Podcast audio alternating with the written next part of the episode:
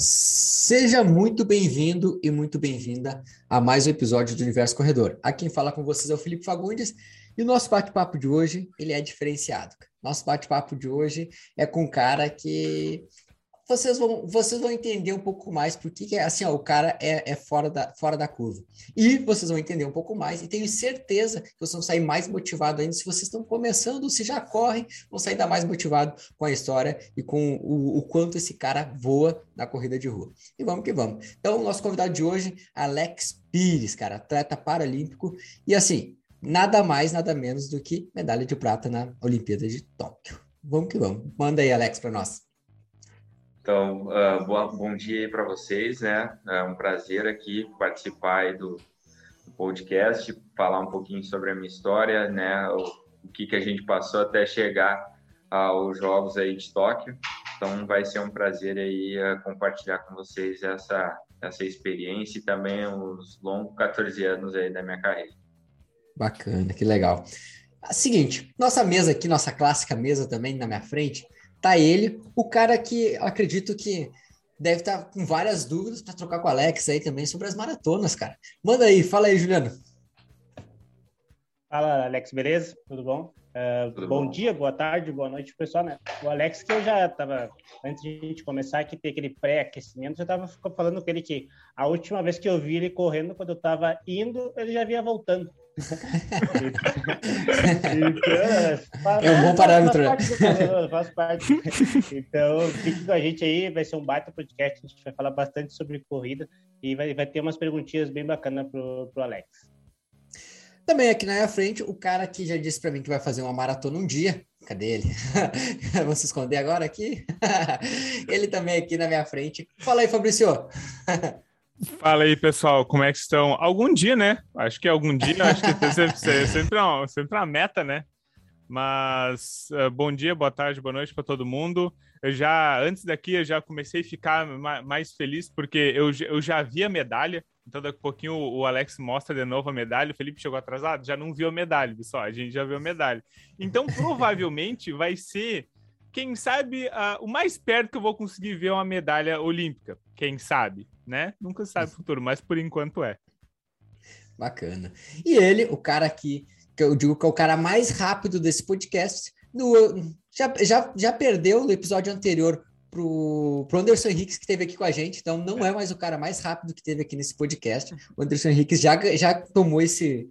Uh, posto. Essa, esse posto que o Nestor tinha. Fala aí, Nestor. Não, e também o Alex é mais rápido que eu, isso é certeza. Eu tô, eu tô, só aqui, eu tô indo. Eu só vou baixando. Cada convidado que vem, vou caindo aqui na lista, mas é isso aí. Sejam bem-vindos a todos e vamos embora para mais um episódio. Legal. Alex, então, nosso episódio, cara, hoje, a gente vem com a ideia de conhecer um pouco mais quem é o Alex, cara. A gente tem perguntas aqui para ti, o pessoal também tem certeza que tá, tá curioso conhecer um pouco mais quem é o Alex e a gente atingir o máximo de pessoas possível com esse bate-papo, porque de alguma forma a gente sempre diz, a ideia do nosso podcast é, de alguma forma, a gente conseguir ajudar qualquer pessoa em qualquer canto do Brasil ou do mundo começar a correr. Ou se já corre, ela dá continuidade nisso, criar metas, e assim como tu criou uma meta lá 14 anos atrás, como tu falou aqui no início do podcast, hoje elas estão se consagrando e tenho certeza que tem muito mais coisa aí pela vir pela frente. Mas conta para nós, cara. Primeiro, quem é o Alex? Da onde ele veio?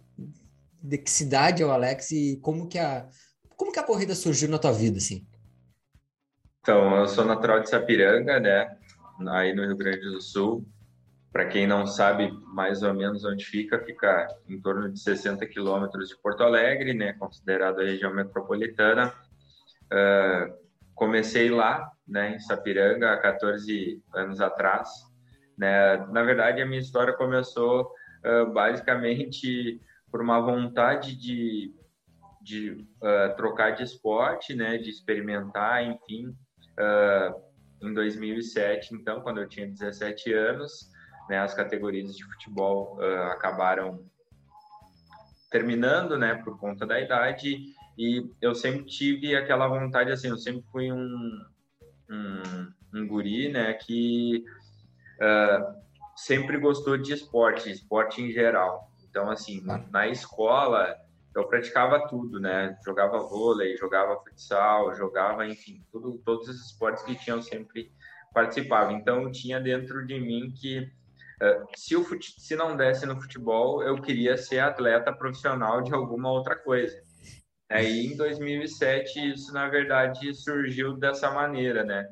Uh, então, o futebol acabou passando, surgiu essa oportunidade numa rústica dos Jogos Escolares, na época, né, da minha faixa etária, uh, e na minha distância, na minha faixa etária, a distância era 2,400, né? Então, eu lembro que desde o do período que, que eu fiquei sabendo da corrida, foi mais ou menos em torno ali de umas duas semanas, uh, eu comecei a buscar algumas informações, né, na, na internet e em revistas também de corrida sobre sobre treinamento, sobre estratégia de corrida, enfim, e só que ainda com muita pouca informação. Então, o que, que eu fazia, né? Nessa, depois que eu acabei me inscrevendo na, na corrida, todo dia eu ia para o parque, né? Para o parcão, que é o parque do imigrante lá. Lá tem uma pista de 350 metros. A cada dia que, que passava, eu tentava dar uma volta a mais, porque eu achava que eu tinha que correr o máximo possível para mim quem sabe vencer a prova, né? Então. Uh, e, pare e parece lógico o primeiro momento, o teu raciocínio era, era indo pelo lógico, né? Sim, é. Pelo, eu acho que todo, todo corredor, quando a, a pessoa, na verdade, antes de, de se tornar um corredor de fato, ela acha que ela só vai, ela vai correr, correr, correr, correr. Então Exatamente. eu fiz isso uh, até o dia da minha prova, né? Até o dia da prova.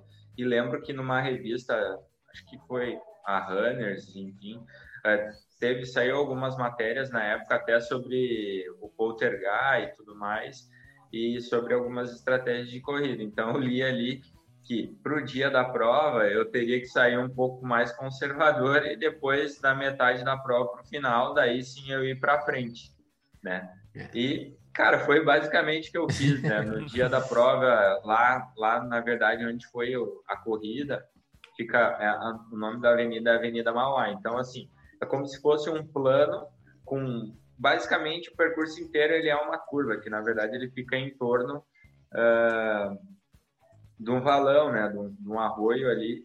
Então tu vai 1.200, daí tu vira e voltava. Então eu sabia exatamente o que, aonde eu tinha que pegar e correr mais forte. Então a gente largou de um lado, fez a curva, virou, pegou o retão. Quando a gente chegou lá na, na, na outra ponta para virar. Daí eu já comecei, eu fui para frente e comecei a, a, fazer mais força, até por conta de que os outros atletas no início saíram muito forte, né? Então, é, aquela largada geralmente de 100, 200 metros, né? Então, uh, isso também colaborou, né? Acabei vencendo na, na minha categoria e eu acho que isso aí foi o start de, tipo, opa, eu preciso tentar alguma coisa diferente, né? E, e depois dessa prova, né, eu me lembro que até um dia depois, né, isso, essa corrida foi num sábado, um dia depois eu escutei na Rádio Gaúcha na época, tinha, não sei se vocês lembram, mas uh, tinha o circuito Fila Corredor de Verdade em Porto Alegre. Eu lembro. E uhum. que era 5 e 10 quilômetros. Pai, eu enchi o saco do meu pai porque eu queria correr, né, cara? e me inscrevi no 10 quilômetros uma semana depois. E fiz o meu primeiro 10, sem nada de treino também, corri para 40 minutos e 30. Daí, depois, conversando com o pessoal mais experiente, eles falaram: Ó, oh, pega e continua aí, porque para correr para 40 minutos aí, um 10K uh, eh, logo de cara, não é para qualquer um, né? Então, uh, daí foi, na verdade, esse foi o start, assim, a motivação que, que fez com que eu seguisse no esporte e, e, e tá aí até hoje. e, e, e, em 2007 ali, uh, quando tu falou que tu iniciou, eu lembro que, acho que foi 2007 que o Poltergeist foi recordista, acho que mundial na, na, na, maratona, acho que tinha duas horas e quatro, alguma coisa, e aí na a revista Runners, essas contra-relógio, tudo ali, saiu, saiu muito, né, a reportagem deles. Eu, eu, lembro também de ter comprado uma revista da, acho que foi da Runners também, e, e, lembro, lembro do, de quando ele bateu o recorde, tenho quase certeza que é duas horas, quatro, alguma coisa, né? 2007. E eu não era tão, assim, do mundo da corrida, eu era mais também do mundo do futebol, mas, cara, aquilo me chamava tanta atenção, assim, puxa, 42 quilômetros em duas horas e quatro, cara, que fantástico que é. É, mas, mas o, o, mais interessante é ver a questão do acesso à informação, né? Que é o que a gente sempre bate com o é. Alex falou, que ele não, não tinha muito acesso à informação lá em 2007, 2006, porque a internet estava uhum. recém começando, a informação que tinha era numa revista ou num é. livro que era muito difícil de conseguir, porque aí tu tinha que conseguir com um professor de alguma universidade, algum treinador que tivesse. E já agora, se tu quer saber para começar na corrida, por exemplo, tu vai tem no YouTube, tem infinitos vídeos, dá para passar o dia inteiro vendo vídeo e reportagem, sabendo é. notícias em tempo real que acontece lá no Quênia, como é que é o treinamento. Então essa parte de é. começar tá muito mais fácil porque o acesso da informação tá muito mais democratizado. Né? Com certeza. Aí é, eu lembro que na época eu tinha que escolher se eu comprava a revista ou se eu ia para Lan House jogar videogame. Quando pegava o dinheiro. Obviamente, tá... obviamente, o Felipe tinha poucas revistas em casa. Poucas revistas em casa, certamente. certamente. Alex, e assim, cara, como é que foi assim esse início para ti assim na, na, na, corrida ali? Uh, quais a, tu tá, tu falou que teve as dificuldades assim de uh, o que treino fazer, né? Esse conhecimento. Quando assim tu começou realmente a treinar corrida, assim, que tu viu que, cara, olha, isso aqui realmente é um esporte que, poxa, uh, tô gostando. Quando que tu começou realmente, assim, que, que ano foi que tu realmente começou a correr, treinar corrida? Então, foi, foi até mesmo no mesmo ano, mas uh, acredito, agora não me lembro bem ao certo, mas acho que foi uns dois, três meses depois né? Uh, daí foi até meu primeiro meu primeiro treinador foi o foi um professor de educação física do colégio, né?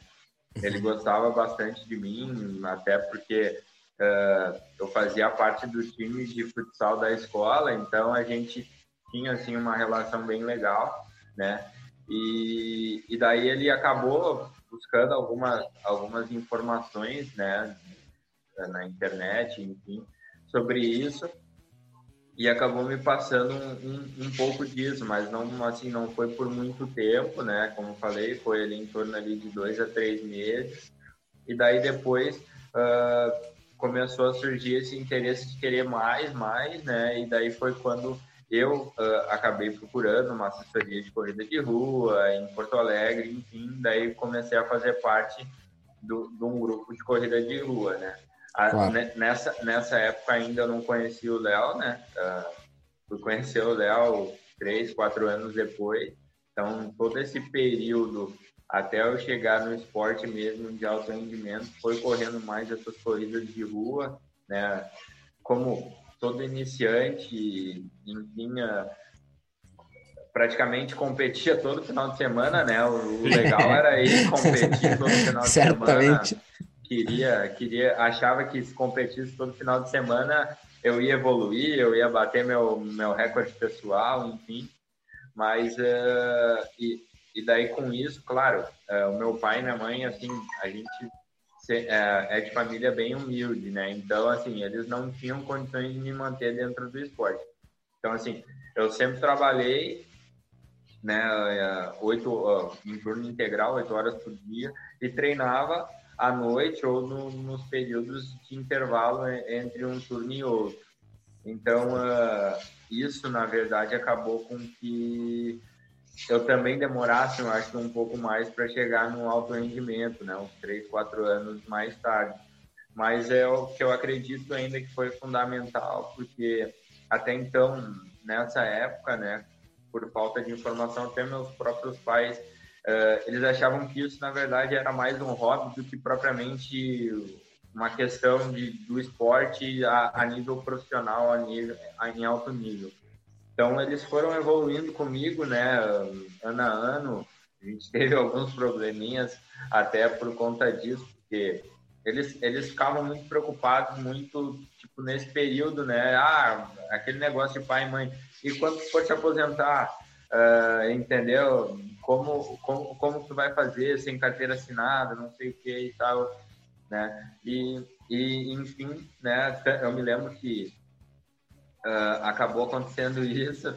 Teve um dia que meu pai pegou e ó, falou assim para mim, uh, uh, o guri, se tu quer ser atleta, né? Eu te apoio, não sei o que e tal. Se não der certo, depois a gente vê o que faz a minha mãe, tipo, até mais super protetora, ela tipo, ficou brava comigo, mas uma semana, duas semanas, quando eu disse para ela que eu ia largar o meu emprego para focar só no esporte.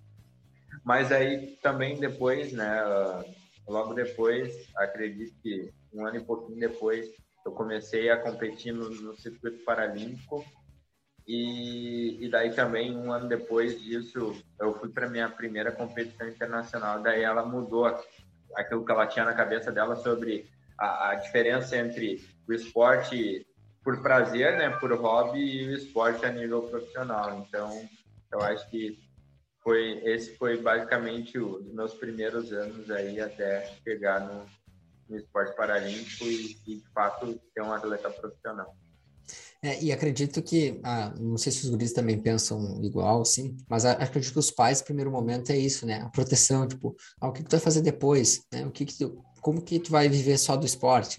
Porque até então é, é um, é um terreno novo que tu tá pisando, né? Porque também tu estava conhecendo ainda como é que era esse terreno de largar um emprego uh, com carteira assinada para viver do esporte, que a gente sabe que tem, uh, existe a, a, uma certa dizer, instabilidade, podemos dizer assim, né? não sei se a estabilidade existe, mas uh, uma, uma das coisas de que a gente tá, vai tratar aqui é isso, né? Que aí os pais pensam naquela questão da proteção.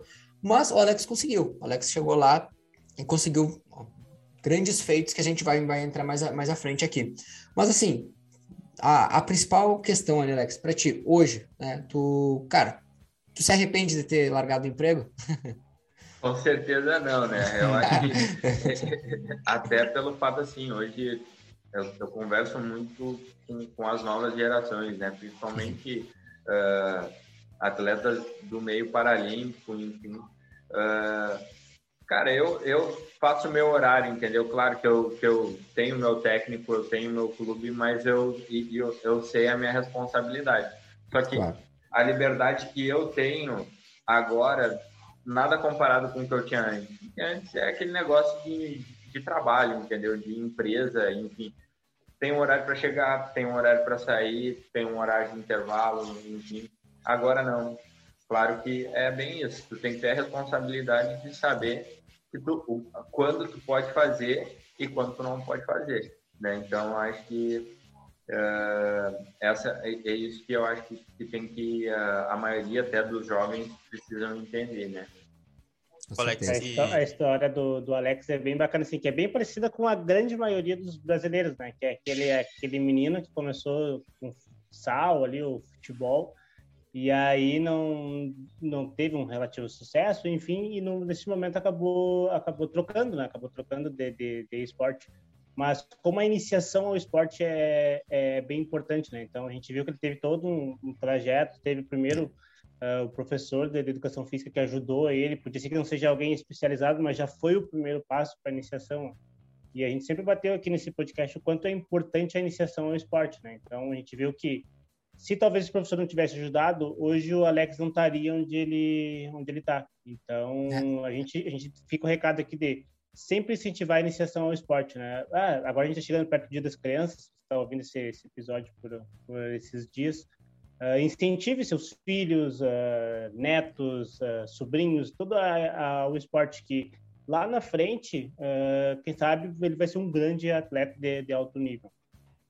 Com certeza. E, e outra coisa que a história do Alex se assemelha a muitos dos corredores amadores também é a questão da jornada dupla, né? Que foi no começo que tu passou, depois tu conseguiu, que era tu ter que trabalhar às 8 horas e aí sair, treinar no final, treinar entre os turnos.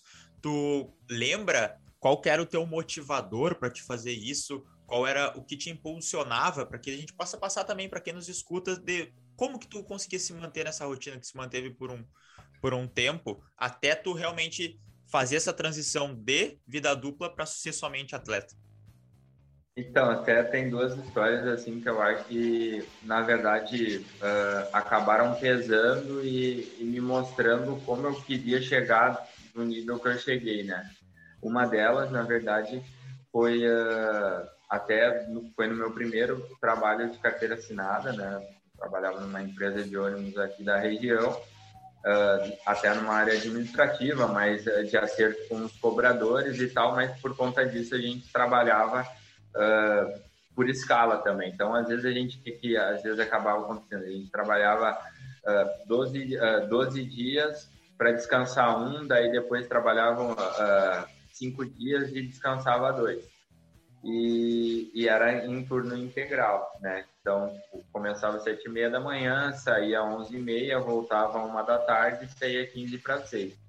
E ainda, ainda tirando isso, nessa época ainda eu estudava. Então, assim, eu, eu fazia três coisas ao mesmo tempo, né? Porque eu queria ser um atleta, só que eu precisava do meu emprego para me manter dentro do esporte. E ah. ainda precisava ainda estudar, né? E nesse período, tipo, eu fiz assim, eu não sei como eu, como eu fiz, mas uh, até foi por pouco tempo, por conta que foi muito puxado para mim, que foi assim, eu acordava quatro e meia da manhã, tomava meu café, arrumava minhas coisas e pegava e ia treinando para o trabalho. Né? Eu ia correndo, eu deixava uma roupa lá, tinha chuveiro lá, eu ia treinando para o trabalho. Daí chegava, pegava, me arrumava, tomava banho, me arrumava, trabalhava o dia inteiro. Às vezes eu ia correndo para casa meio-dia para almoçar, né? Almoçava rapidinho, pegava, daí tinha um ônibus da empresa que passava lá perto da, da minha casa e depois vinha para a garagem onde eu trabalhava. Então pegava e voltava para o trabalho e no final da tarde eu ia embora. Eu ia embora e depois eu ia estudar. E chegava por volta aí de uma meia-noite, quase uma da manhã. E tu imagina, tipo, quase uma da manhã para acordar quatro e meia da manhã no outro dia e fazer de novo, era muito pouco tempo, né, de descanso. Então, assim, eu cheguei a fazer isso por um mês, daí depois eu não, não aguentei mais e peguei e decidi, bom, eu quero ser um atleta de alto rendimento, eu preciso escolher. Eu preciso, pelo menos, fazer de três não dá, eu preciso no mínimo duas eu vou conseguir fazer. E como eu dependia do trabalho para me manter no esporte, eu optei por deixar o estudo de lado. Claro, esse não foi, eu acho que não é o caminho, né? Mas foi o meu caminho para mim conseguir chegar. Então, assim, eu optei por deixar o estudo de lado e, e, e focar depois no estudo um pouco mais para frente. Então, fiz isso. Ao longo dos anos, aí, com isso, eu uh, consegui evoluindo, melhorando as minhas marcas dentro da corrida e tudo mais, até que a gente chegou no ano que, que na verdade, uh, eu já nem estava mais trabalhando nessa empresa, que foi ali por volta de 2010, 2011, estava trabalhando numa empresa até em Porto Alegre já, não era nem Itapiranga mais, então assim, o que, que eu também fazia? Eu acordava, por exemplo, 5 horas da manhã, me arrumava, pegava o ônibus ia trabalhar em Porto Alegre, uma hora, quase duas horas de ônibus, trabalhava o dia inteiro, nessa época Uh, acabei conhecendo o Léo e a Sorgipa na época, né? E, e passei a, a, treinar com ele lá. Então, até o que coincidiu foi que esse meu trabalho ficava em torno, acho que dava em torno de um quilômetro da Sorgipa. Então, saía do trabalho 15 para 6 da tarde, ia caminhando, treinava e depois ia embora. Então, tipo assim, eu ia para casa praticamente para dormir e voltar no outro dia, trabalhar e fazer isso, tudo isso de novo. E ainda no meio do intervalo do almoço da, do meu trabalho, como eu não tinha tempo para fazer academia uh, à noite, que eu usava para correr mais, o treinamento mais de corrida, no meio-dia uh, eu acabava fazendo musculação no, no, meu intervalo do almoço, entre os dois turnos. E daí o que, que acabou, na verdade, uh, dando certo para mim pegar e, e, fazer isso? Eu tinha, o que, que eu, eu tinha? Eu tinha esse intervalo de meio-dia de uma hora, e ainda tinha uh, ah, 15 minutos de intervalo para fazer um lanche em qualquer horário do dia que eu quisesse. Então, o que eu fazia? Eu pegava, meio-dia eu saía do trabalho e ia treinar, treinava uns 45 minutos de, de reforço, pegava e tomava banho, me arrumava e fazia os 15 minutos logo em seguida, a uma, a uma hora, para mim conseguir almoçar. Então, fiz isso aí por um bom período, acho que deu quase um ano, um ano e meio fazendo isso, até que daí foi quando eu decidi de fato, tipo, não, agora eu preciso arriscar, preciso sair do meu emprego e focar só no, no esporte. Mas aí, por conta disso, eu já estava correndo prova de pista, já tinha evoluído bastante. Tinha conhecido também uh, o meio fundo, né? Porque até então, antes de eu conhecer o Léo, eu corria mais 5 mil e 10 mil de rua, né? Uhum. E, e daí tive que, que mudar um pouco de prova até para almejar aí Jogos Paralímpicos e Campeonato Mundial. É, eu lembro quando a primeira vez que a gente bateu um papo, Alex, eu lembro que a gente falou sobre isso e tu, cara, eu não lembro, mas tinha, cara, ótimas marcas, cara, na pista, hein? Tu tinha, tinha tempos bem, bem audaciosos, vamos dizer assim, no, no, na, nas pistas já. E, cara, quando a gente bateu um papo, eu lembro que, uh, mas acho que foi iníciozinho da pandemia, tu estava em São Paulo, tu tá em São Paulo agora? Sim, sim. É, eu estava em São Paulo aquela vez que a gente bateu um papo ali. E, e, e assim, cara, me, nos conta ali. Eu lembro que, tá, foi indo, depois chegou uh, Mundiais, teve várias, vários outros campeonatos aí que tu participou, mas teve a Olimpíada do Rio. Cara, a Paralimpíada do Rio ali, como é que foi? Então, assim, né, uh, eu vim evoluindo ano a ano, né, antes dos Jogos do Rio. Uh, em 2012, por exemplo, na Paralimpíada, por exemplo, de Londres, né, que foi um do, o, o ciclo anterior, uh, eu fiz, como tu mesmo falou, fiz boas marcas, né, na, no meio fundo, nessa época aí, uh, até eu tinha um ano e um ano e pouquinho, acho que de meio fundo, né, porque antes eu corria 5 e 10. Então eu tinha ali em torno de 4 minutos no 1500, que é em média aí 2,40 no 1000, né, já corria uh, um pouco até abaixo, o 800 eu corria abaixo de dois minutos, né, o meu 5 mil nessa época girava em torno aí de, de 15 alto, 16 baixinho, mas uh, o objetivo mesmo era mais o 800 e 1500. Então a gente veio evoluindo ano a ano, né? 2013 eu fui para o meu primeiro campeonato mundial, né? E, e, corri três provas, né? Corri 800, 1500 e 5000 e fui medalhista nas três provas, né? Duas medalhas de prata e uma de bronze, né? Uh, duas de prata e uma no 5000, correndo 15 e 10. E, e depois uh, um, uma outra prata no 1500, correndo 4 e 5. E depois foi bronze no 800, correndo 1 e 56. Né? Excelentes tempos. Da, e daí 2000 e 2014, na verdade, foi quando eu, eu estreiei na maratona, né? Foi quando começou a minha história dentro, dentro da maratona. Na verdade, começou uh, mais por uma, por uma vontade, assim, é, era mais uma curiosidade. Claro que eu tinha, eu tenho, eu tinha o objetivo de, de correr essa prova, mas era mais para frente. Só que como eu tive um ano de 2014 um pouco ruim, foi o primeiro ano assim que eu lesionei mais sério, né, o tendão de Aquiles, fiquei praticamente os primeiros seis meses do ano parado, né, porque melhorava, começava a treinar, sentia de novo. Fiquei nessa ida e vinda deu uns seis meses. E daí, logo depois disso, uh, a gente pegou e conseguiu pegar e dar essa sequência no treinamento no meio fundo e eu precisava fazer um resultado para ranking mundial no 1500 para mim manter meu, as minhas bolsas enfim que eu recebia para mim manter dentro do recebendo dentro do esporte. E correu 1500 acho que em um mês e meio de treinamento mais específico né que eu consegui dar essa sequência assim eu corri 3:59 no, no 1500 a minha melhor marca até então e foi, e foi a marca que, que eu peguei e assumiu a liderança do ranking mundial. Né? Uh, o pessoal tinha corrido um pouco acima dos quatro minutos, daí e acabei terminando aí no ano como líder do ranking com essa marca. Mas uh, no ano seguinte tinha um, um, campeonato mundial de maratona, né? Que era uh, só de maratona. Então eu tinha esse desejo de, de quem sabe ir para esse mundial, até para para ver como é que iria ser, só que precisava entrar no ranking mundial também dessa prova. Então precisava correr uma maratona. Só que eu precisava correr em 2014, como é que eu ia correr uma maratona sem treinar? Né? Porque eu treinava até então para o meio fundo e eu não tinha tempo hábil, por exemplo, para pegar três meses de, de, de, de preparação específica e treinar. Eu tinha que fazer logo de imediato. Daí o que, que a gente resolveu fazer? Bom, tinha a Maratona de São Paulo em 2014, era em outubro. Uh, ah, vamos, vamos correr, né? vamos correr até sem treino.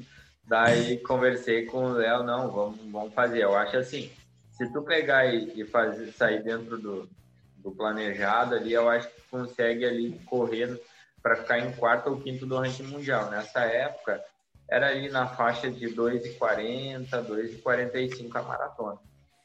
Beleza, vamos, vamos tentar pelo menos, né? Porque daí eu conseguiria a vaga para mim para o Mundial no outro ano, né? Que era o, o, objetivo.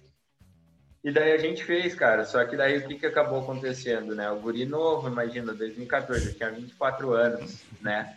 E ainda treinando, já tava a, a tipo, praticamente três anos treinando meio fundo, então treinando muito rápido, né? Tipo, fazendo tiro para 2,40 até abaixo, de, uh, tiro de 300 abaixo de 40 segundos, então tá muito veloz. Cara, quando chegou no dia da prova, tava um calorão. E para piorar, né? Porque, tipo assim, eu dei a largada, a perna tava voando, né? Só que, tipo, pô, uma coisa é fazer, uh, fazer treinar rápido, mas sem volume, né? Outra coisa é, é tu pegar e fazer volume só. Cara, larguei como, tipo assim, pensa assim, fazia tiro para 2,40, eu larguei, tipo, numa média ali de 3,20, 3,30 mais ou menos. Soltinho. Mundo, é, solto, né? E 3,30 é, é abaixo de 2 horas e 30, cara. Não é. tem. E era para mim correr na casa de 2,40, 2,45. Cara, pensei, tô bem, né? Vou, vambora me empolguei. Cara, quando bateu o quilômetro 30, foi muito engraçado, cara. Bateu o quilômetro 30, eu tava com projeção para correr 2h35 na, na maratona. Mas eu acho que eu nunca senti dor, tanta dor na minha vida, cara. Eu parei seis vezes, cara, do 30 até os 42. Eu só não desistia de abandonar a prova e tal, porque uhum. eu olhava no relógio e pensava assim, não, ainda tô dentro da projeção dos 2,45, né? Que era o máximo que era para me fechar. Então vai, vai dar, eu vou insistir. E fui empurrando, cara. Fui empurrando. Eu pegava, sentia dor, eu parava, alongava e voltava. Parava e alongava. Fiz isso umas seis vezes.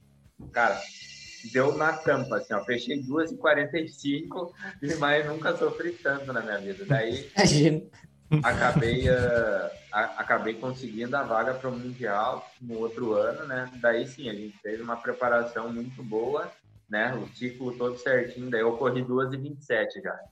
Então, fui, fui medalhista de. Daí fui vice-campeão mundial, medalhista de prata, né? E, e aí, até naquela, nessa oportunidade, uh, eu acredito que eu tenha perdido a prova muito mais por inexperiência do que propriamente por performance, porque eu não conhecia os outros atletas, o estilo de corrida deles né? E, e, teve um momento durante a prova que foi mais ou menos crucial assim para definir quem iria vencer e, e, enfim, que acabou acontecendo assim no quilômetro 21, isso em Londres, né? Foi na maratona uhum. de Londres. No quilômetro 21 a gente uh, tava em seis atletas no grupo, eram três eram três visuais da classe visual e três da, da minha classe. Então, uh, eu e mais dois da minha, né? Então, uhum acabou ficando dois japoneses, eram três japoneses, né, visuais. Então, acabou ficando dois japoneses, ficou o marroquino da minha classe, e daí ficou eu, um espanhol da minha classe e um japonês visual junto. Só que quando bateu entre 21 e 22, esse espanhol, ele não sei o que, que aconteceu, ele acabou ficando para trás. E se ele parou para ir no banheiro, fazer alguma coisa, não sei. Eu sei que quando isso aconteceu, eu comecei, eu olhei no relógio e pensei assim, bom, vou começar a andar aqui de dois a três segundos mais rápido para me abrir do cara, né? Para mim, porque daí não tem, eu vou ganhar essa prova aqui e tal. E fui, comecei a andar e tal. Cara, quando bateu 32, do 32 pro 33, o cara encostou em mim de novo. Não sei de onde é que ele surgiu, de onde ele tava. Pegou um metrozinho.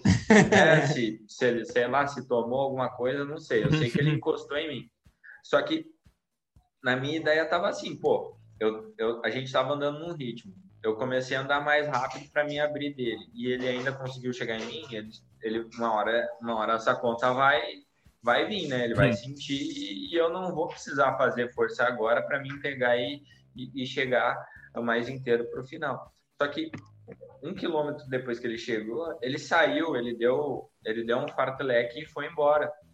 E só que antes da prova eu tinha conversado com um amigo meu que é até da mesma classe, uh, e já tinha corrido contra esse atleta e, e tinha ganho. Que, que, que, esse atleta ele gostava muito de fazer isso, de dar esse farteleque para testar o atleta para ver, tipo assim, ah, se tá bem ou não tá. E, uhum. e geralmente o atleta, o, o atleta que estava atrás ele chegava sem fazer muita força. Então ele disse: ó, toma cuidado quando ele começar a fazer isso, não vai tão em cima porque depois tu chega mais inteiro. E eu deixei o cara aí, entendeu? Quando ele fez. E, só que, na verdade, ele foi e não ele voltou. Foi, não voltou. Não, e, é, ele foi e eu não peguei, né?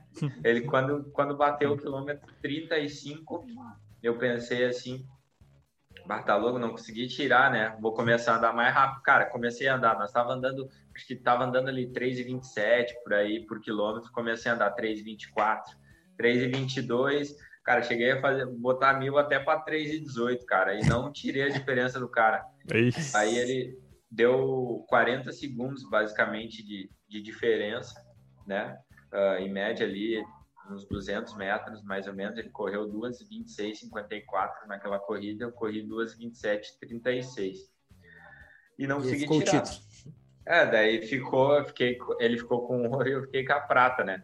E mas daí, como tu falou, né, sobre os jogos ali do Rio, essa marca, nesse mesmo ano ainda, daí eu fui no final do ano para o Campeonato Mundial de Atletismo, só que daí não, eh, eles, como eles tiraram a maratona, transferiram para abril em Londres, então uh, eu, a, a, gente optou, na verdade, correr essa maratona antes por conta disso, porque a gente já sabia que seria diferente, né, seria em períodos diferentes e, e assim eu teria a chance também de correr, tentar correr o 1500 nesse Mundial de Atletismo. Daí fiz índice para esse mundial.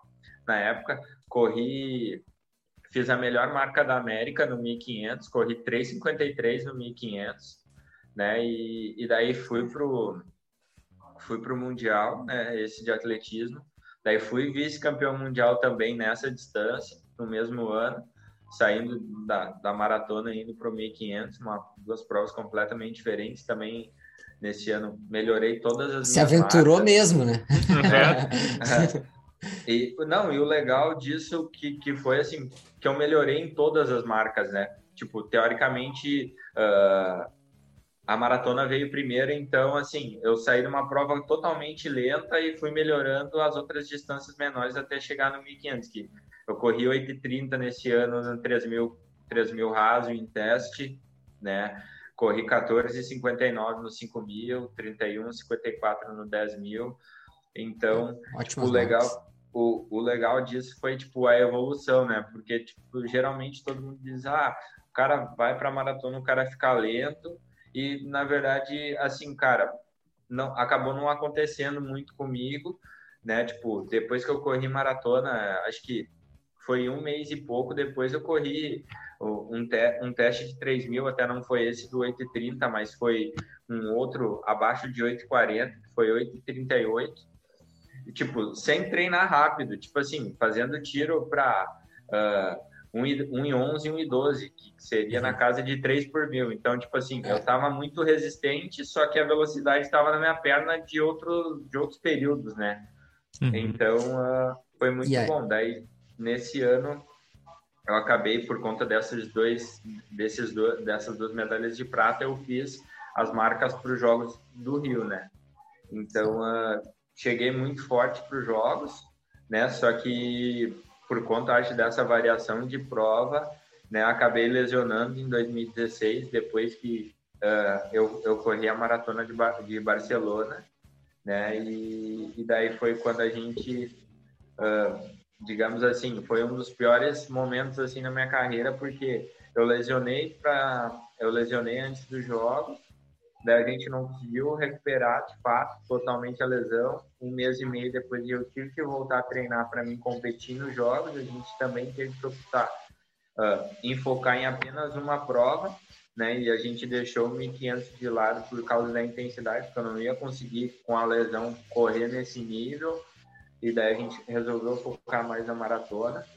E daí, cara, fui tentando treinar, né? A gente conseguiu até, assim, fazer um certo volume bom, mas a, aquele negócio eu acho que a cabeça não ajudou muito, porque, assim, tu vem, assim, que como eu falei, vem ano a ano evoluindo super bem, justo no ano mais importante, acaba acontecendo isso.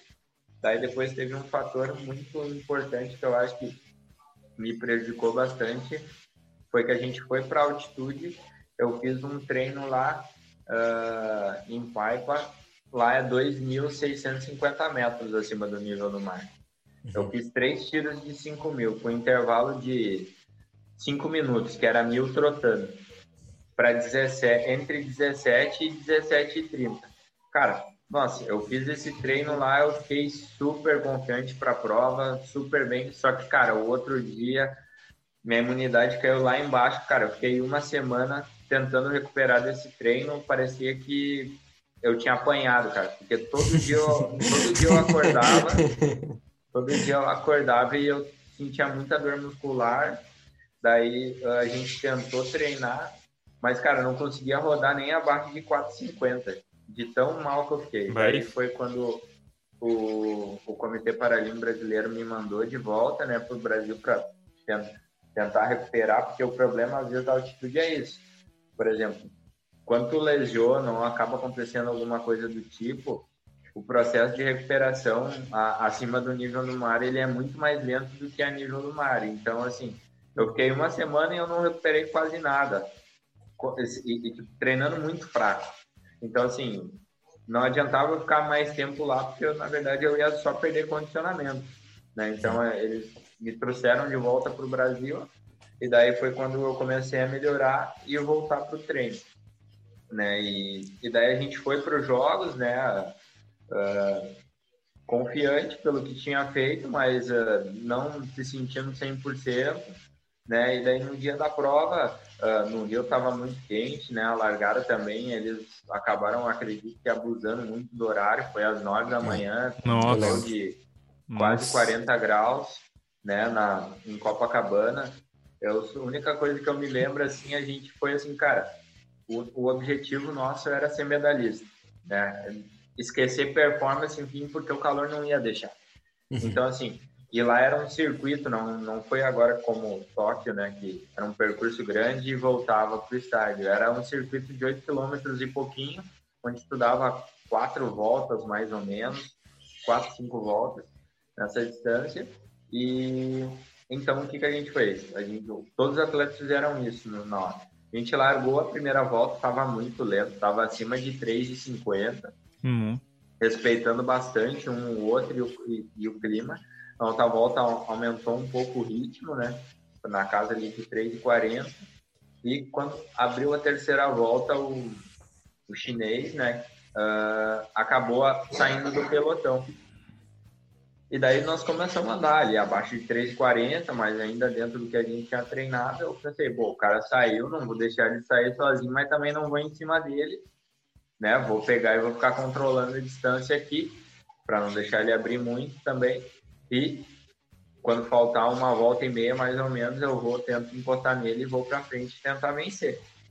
Cara, quando a gente abriu essa volta, fiz isso e, acabou acontecendo que bateu o 21 uh, eu comecei a perder performance, sabe? E, e, tipo assim, foi diferente de 2014 de sentir dor e não responder. Tipo, eu perdi performance e não senti dor. Então, tipo, pô, tem alguma coisa errada, né? Porque eu não tô sentindo dor de fadiga muscular, de nada e tal. Só que tentei manter a calma, porque, tipo, eu tava em segundo lugar, né? E tava com uma diferença até relativamente boa do terceiro e do restante do grupo. Então, bom, vou tentar manter aqui e, e ver se, se melhora a condição para mim tentar ir mais para frente, uh, mais para o final. Só que depois isso do 21 para o 22, do 22 para o 23, uh, eu me lembro que o meu quilômetro caiu para 3,45 primeira e depois do 22 para o 23 caiu para 4,9 já. Então eu comecei a ficar preocupado, porque daí, tipo, pô, eu já não estava correndo rápido antes no início e agora já começou a cair e eu tô na, na metade da prova, tem alguma coisa errada. Daí eu parei, tentei alongar, não respondia, fazia força e as duas pernas não iam. Cara, depois assim, ó, fui tentando fazer força, daí o espanhol me passou, daí caí para terceiro. Quando bateu o quilômetro 25, foi bem no pórtico para abrir a quarta volta. A única coisa que eu me lembro é que assim, uh, o público, né, gritando muito e tal, tentando motivar, assim, e eu meio que caí por cima da grade. Depois disso, eu me lembro que eu estava na área médica, entende? Então, assim, foi uma das piores experiências da minha vida, né? Eu, esportivamente falando, foi o pior dia da minha vida, né? Muito triste mesmo. Eu me lembro que depois disso, cara, não queria ver ninguém, fiquei, fui, voltei para a vila, né? Minha família toda estava no Rio. Uh, e eu, eu não quis pegar e, e, e, sair com ele, com eles, porque eu não estava com clima e tal, e nem, nem, e nem pude ver muito eles também, né, por conta do, do, do jogo, porque o pessoal não deixava a gente ter muito contato, assim, enquanto estava em competição, e daí fui para a vila, cara, foi difícil dormir, hein, eu fiquei, acho que eu virei a noite... Eu, eu, eu, virei a noite assim pensando nisso e pensando por que, que tinha acontecido justo nesse no ano e, mas, cara, eu acho que, assim, foi um aprendizado muito legal que eu consegui depois dar a volta por cima, né? Com certeza. E, e, como foi essa volta por cima? Tipo, tu só esperou baixar mesmo? Foi indo treino a treino ou tu fez alguma algum acompanhamento mais próximo para superar? Porque como tu falou, foi a pior decepção que tu teve, né? A mais traumatizante assim dentro do esporte. Então, como é que tu fez assim para se reerguer? Então, é, é até isso, isso que tu falou, né? Como foi assim, os primeiros meses pós, uh, pós jogos foram ainda bem difíceis, né? A gente até tinha eu e minha esposa antes dos jogos a gente, porque, na verdade, tu acaba tipo, por, uh, por, exemplo planejando, né? Porque por exemplo, pô, os últimos anos, cara, eu sempre fui tipo top 2, top 3 do mundo. Então, cara, pelo menos um segundo, um terceiro eu seria entendeu? Uh, e ainda com uma chance muito grande de vencer a prova, entende? Então, assim, uh, e outra, não, não menosprezando o resultado, por exemplo, uh, principalmente do terceiro, do terceiro colocado. Teve vários outros atletas que, que, que corriam no mesmo nível também quebraram, mas não menosprezando o resultado do terceiro. E, e, e ainda dou os parabéns para ele, porque ele foi guerreiro até o final e eu acho que se eu tivesse, não tivesse acontecido isso comigo, eu ia insistir até o final. Eu faria isso. Mas não foi possível. Mas o cara correu para 2h49, entendeu? Na minha primeira maratona que eu não treinei, eu corri 2h45. Então, cara, alguma coisa uhum. aconteceu que, tá. estando treinado, eu não consegui correr para 2h45 ou 2h49 e sem treinar eu corri. Então, foi assim, bem difícil, né? E como eu falei, uh, a gente, eu e minha esposa, né, a gente já tinha combinado antes do, do, dos jogos, ah, vamos pegar, vamos fazer uma viagem e tal. Daí a gente tinha pegado umas passagens baratas uh, ah, para o Chile, né, que a gente queria conhecer e depois ir o clima para ir para o Chile depois dos jogos. Daí, bah, não, eu disse para ela, não tô afim de ir e tal. Daí ela disse, não, a gente já comprou as passagens, já tá tudo certo, agora a gente vai. Não vamos perder, né? Daí tá, daí foi quando eu acho que tipo, começou a dar uma aliviada nessa uhum. questão da competição, né, voltou. Só que tudo aquilo também, tipo, por exemplo, da lesão que eu achei que eu tinha melhorado, na verdade, uh, não tinha passado ainda todo o processo, né? Porque quando eu voltei a treinar depois da viagem, eu voltei a sentir dor e no ano seguinte era ano de campeonato mundial de maratona de novo. E como eu tinha sido medalhista de prata, eu queria ganhar o ouro, né? Sim. Então, acho que isso também foi muito importante para mim uh, na minha volta, assim, porque essa competição me ajudou na questão da motivação que eu precisava para voltar para os treinos e acreditar que era possível. Claro que uh, ainda, ainda por conta de ser um campeonato mundial e não ter conseguido recuperar toda a lesão, eu fui empurrando do jeito que tava. Eu treinava com dor, cara. Eu, eu assim, ó, 2017, eu fiquei três meses que antecederam uh, essa maratona que também foi em Londres. Eu, cara, eu treinei com dor todos os dias e fazendo fisioterapia dois, uh, uh, no mínimo um, um, dia tinha dias que eu fazia dois duas sessões de fisioterapia por dia para mim pegar e, e conseguir treinar e a gente treinou super bem e foi muito uh, engraçado e, e, por isso que às vezes uh, eu acredito muito que quando as coisas é para acontecer, não adianta. Assim como nos Jogos do Rio em 2016 não foi, depois acabou acontecendo em 2017. Eu me lembro, eu estava em Londres, né? Uh, no sábado que antecedeu a prova. Uh, fiz tudo, toda a preparação até o sábado, cara. Sábado antes da prova, eu senti dor no meu tendão. Eu só eu fui dormir, né? Tipo, antes de dormir, peguei e só pedi para Deus assim que ele pegasse e me ajudasse que no dia eu não tivesse dor. Cara, foi, cara, foi muito bom porque, cara, eu acordei eu não senti nada, velho. Parecia que tinha sumido o negócio. E, e foi e, e, foi justo que justo isso que tipo, pô, tô me sentindo bem, agora eu vou para cima dos caras. E, cara, e graças a Deus eu venci a prova, fui campeão mundial de 2017. Então, poder dar essa volta por cima um ano depois dos jogos foi muito bom, porque, tipo assim, em 2016, quando o resultado não veio, uh, eu não, não comentei muito com ninguém, o Léo sabe, e no máximo a minha família. Mas eu recebi várias críticas por conta do resultado que eu, eu não obtive no Rio. Porque teve gente que na rede social, principalmente no Facebook, que não tiveram coragem de, por exemplo, vir com o seu próprio Facebook, com a fotinho lá bonitinha, vir com um fake e vir pegar e, e vir me criticar, dizer, ah, o Comitê Paralímpico Brasileiro investiu dinheiro e tu não deu retorno, não sei o que, sabe? Querendo falar um monte de coisa dessa. Então, tipo assim, pô, foi difícil, sabe? Mas aguentei. Claro. Então, assim, claro. poder voltar depois, de um ano depois de e que, opa, tô aqui, né?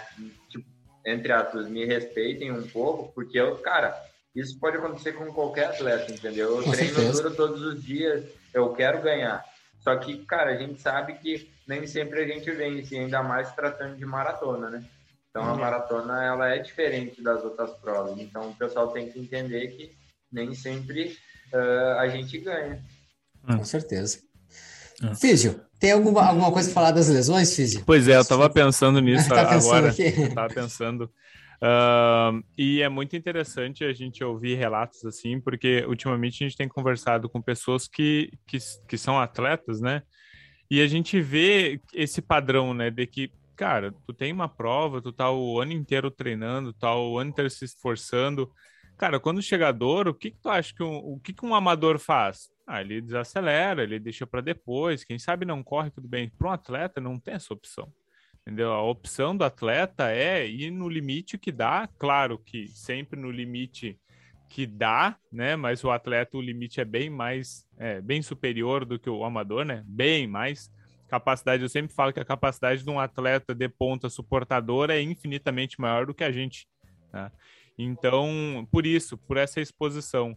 Então, a questão da tendinite, ela é complicada porque, enfim, ela é um processo inflamatório que tu vai estar tá sempre dando estímulo, o processo vai aumentar, tu tem que controlar na físio, só que tu não pode baixar a carga, que teoricamente seria um fator que ajudaria, porque tu está em período pré-prova, então tu não tem que fazer.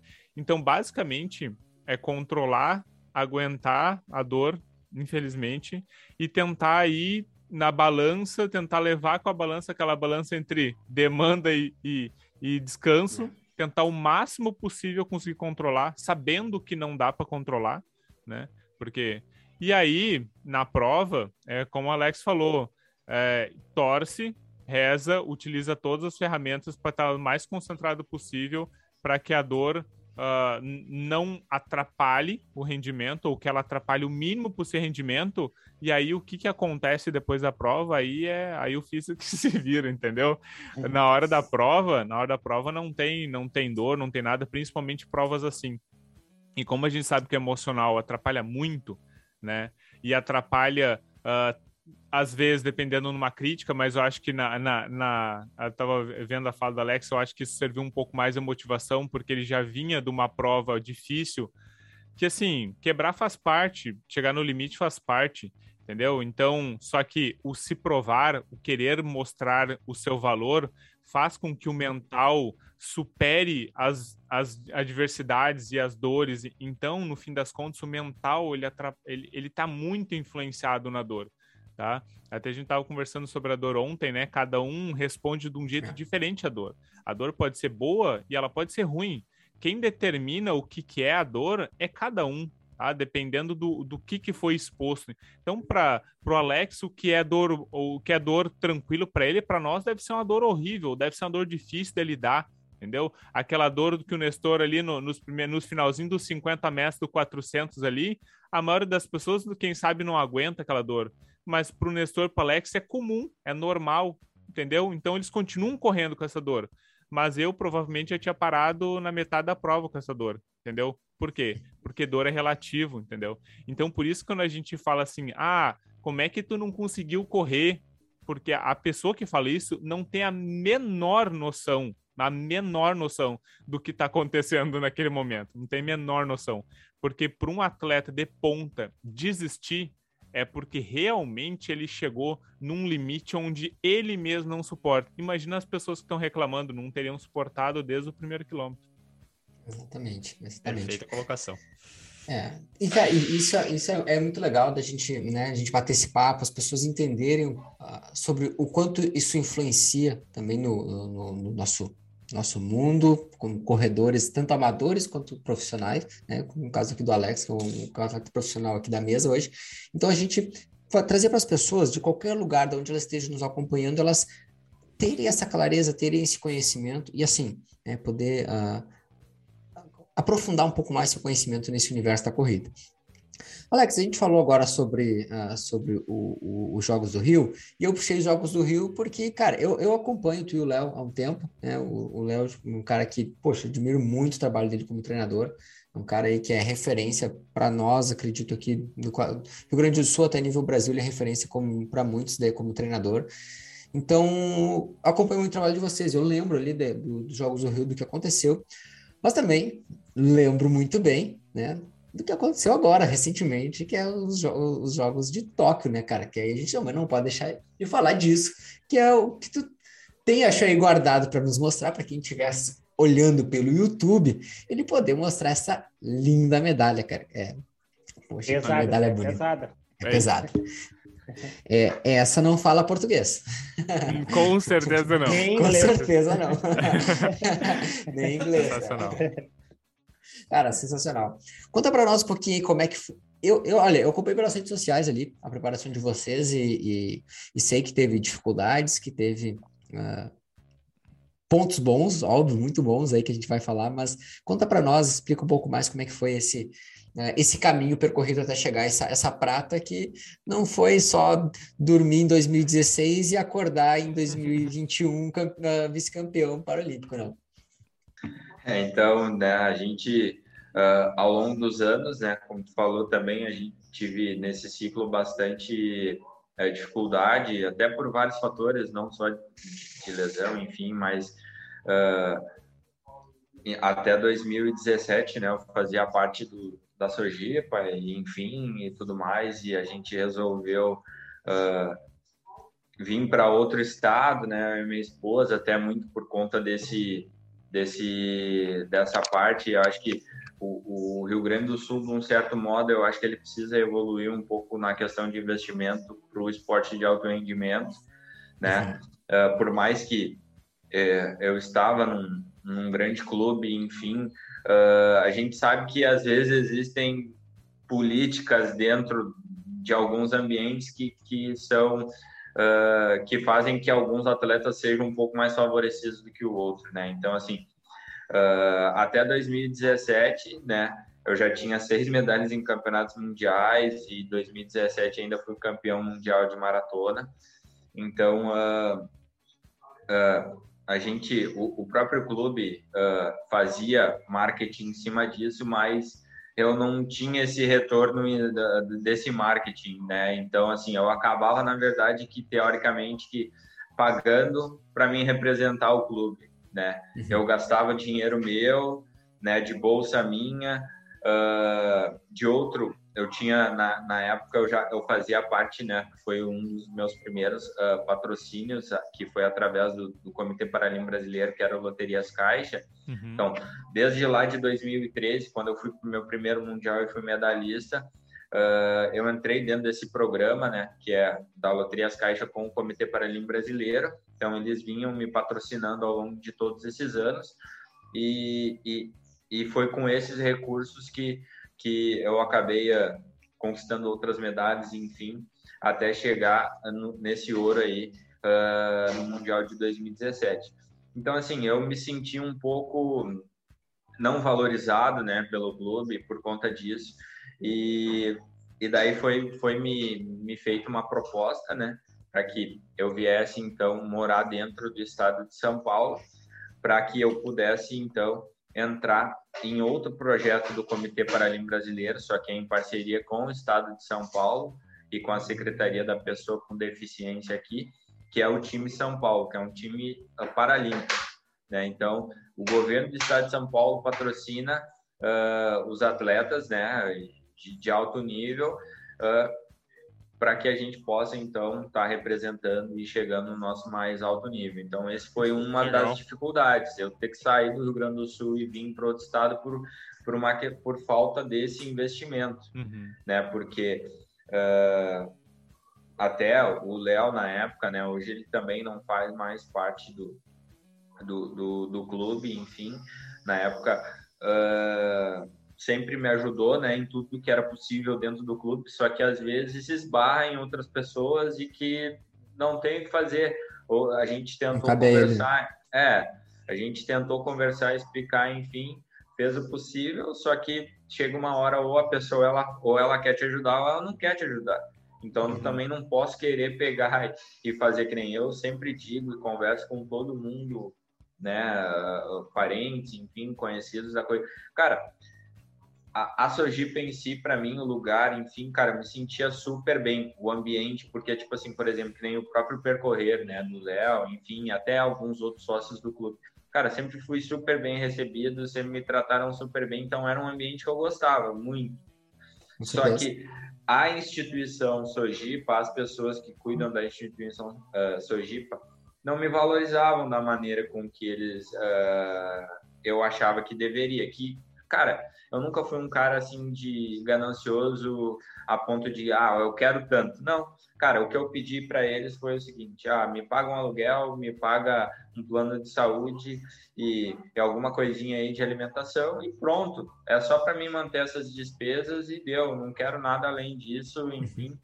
Só que não foi possível. Então eu segui o meu caminho, né? Claro que conversei muito com o Léo, tanto que Uh, eu vim para Praia Grande em 2018 e, e, e antes de vir para cá, essa na verdade foi uma conversa que a gente teve e, e, e eu disse, olha, Léo, quero ver contigo o seguinte, eu recebi essa proposta e tal, eu estou pensando em isso, só que ela também uh, esbarra muito nessa questão de assim, uh, eu confio muito no teu trabalho, né? A gente vem ao longo dos anos evoluindo né, conquistando aí medalhas e títulos e tal, e eu não queria mudar isso.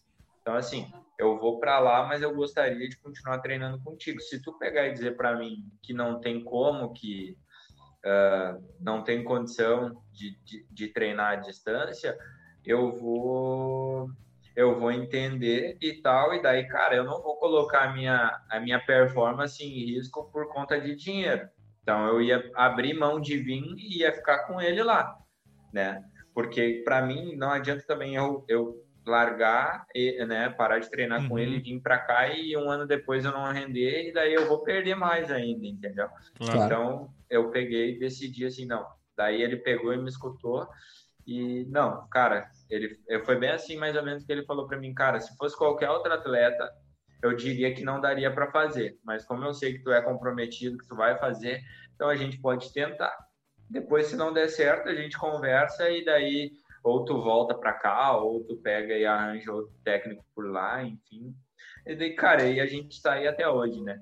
Então, Nossa. eu acho que assim, a, a, a, confiança, eu acho que, que a gente tem um no outro é muito legal, muito importante, porque. Com certeza.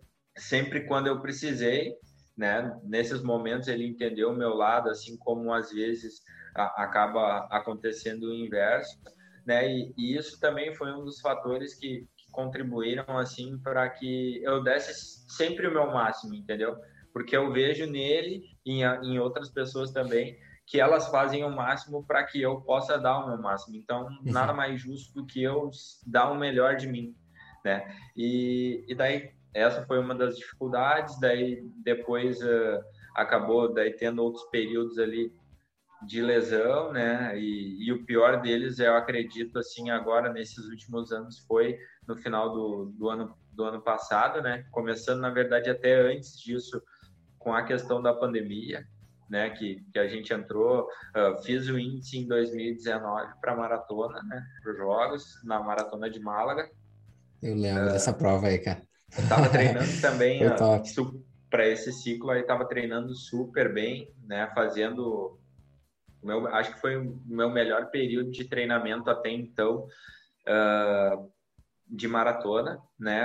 Até depois conversando com o Léo, se eu não tivesse lesionado antes dessa maratona, muito provável que eu correria ali na casa de 2:22, 2:23, que seria a minha melhor marca pessoal, né? Mas uh, acabei ali faltando um mês e meio antes da prova, acabei lesionando de novo, tendão sentindo de novo, daí a gente teve que tirar um pouco o pé e mas ainda feliz ainda pelo fato de ter conseguido pelo menos uh, fazer o índice, né? O índice era 2,30, eu corri 2,27, então uh, consegui correr bem abaixo até do índice. Uhum. E que esse era o objetivo para 2019, né? Porque daí assim eu, eu teria uh, tranquilidade, não precisaria correr uma maratona em 2020, né? Eh, porque a gente não sabia que, que ia ter a pandemia, então se a gente focasse, daí a gente focaria mais em fazer só a maratona dos jogos e correr provas menores nesse período até os jogos.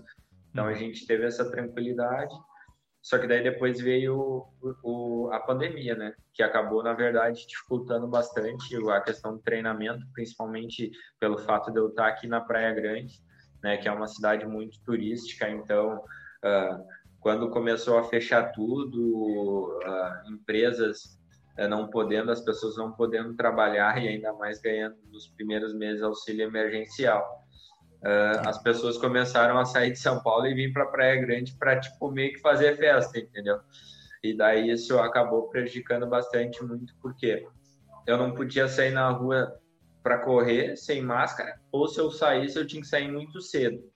E só que de noite era complicado por quê? Por conta disso, porque o pessoal não queria saber, eles ficavam até duas, três da manhã escutando som alto, fazendo barulho e eu não conseguia descansar. Então, eu acho que o período assim que contribuiu para eu lesionar foi esse, porque eu comecei a ficar muito estressado, porque eu fiquei praticamente três meses dentro de casa, só saindo para ir para para ir no mercado, tinha alugado uma esteira para correr dentro de casa, até porque a gente ainda não sabia que o jogo seria adiado. Então, fiquei todo esse tempo dentro de casa e estressado, muito estressado por conta dessa situação. E daí, e sem conseguir descansar. Daí, acabei ganhando peso por causa disso, né? Ganhei bastante peso. E, e daí, depois, quando a gente começou a ir para a rua e acordar cedo, uh, ainda não tinha lugar uh, ideal para treinamento, pista que nem aqui, eu, eu tô na Praia Grande agora, né? Então, uh, a pista que estava fechada, lá onde eu ia também no CT em São Paulo também estava fechado. Eu, eu fazia tiro numa praça uh, do outro lado da cidade que tinha 600 metros. Uhum. Né? Então, e tipo assim, eu acordava 5 horas da manhã para tomar um café, para estar 6 horas da manhã lá, iniciar o meu treino, treinar para umas 8, 8, 8 horas, voltar para casa e ficar o dia inteiro dentro de casa. E de tarde eu não treinava, treinava um turno só. Então, isso, eu acho que também por conta disso, não consegui fazer o reforço muscular ideal, né? E, e daí acabei lesionando uh, até a, a perna que eu nunca tinha lesionado na minha vida. Eu sempre, todas as lesões que eu tive, eu sempre tive na perna esquerda. Até acho que um pouco por conta da minha, da minha deficiência.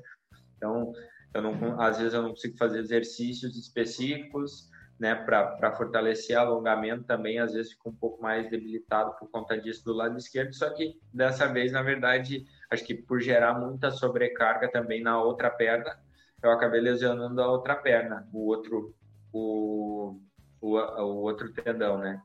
Uhum. E, e daí acabei, uh, por conta dessa lesão, né, ainda que estava tudo fechado, não, não tive onde tratar, né, para ter em casa e tal, só que não melhorou.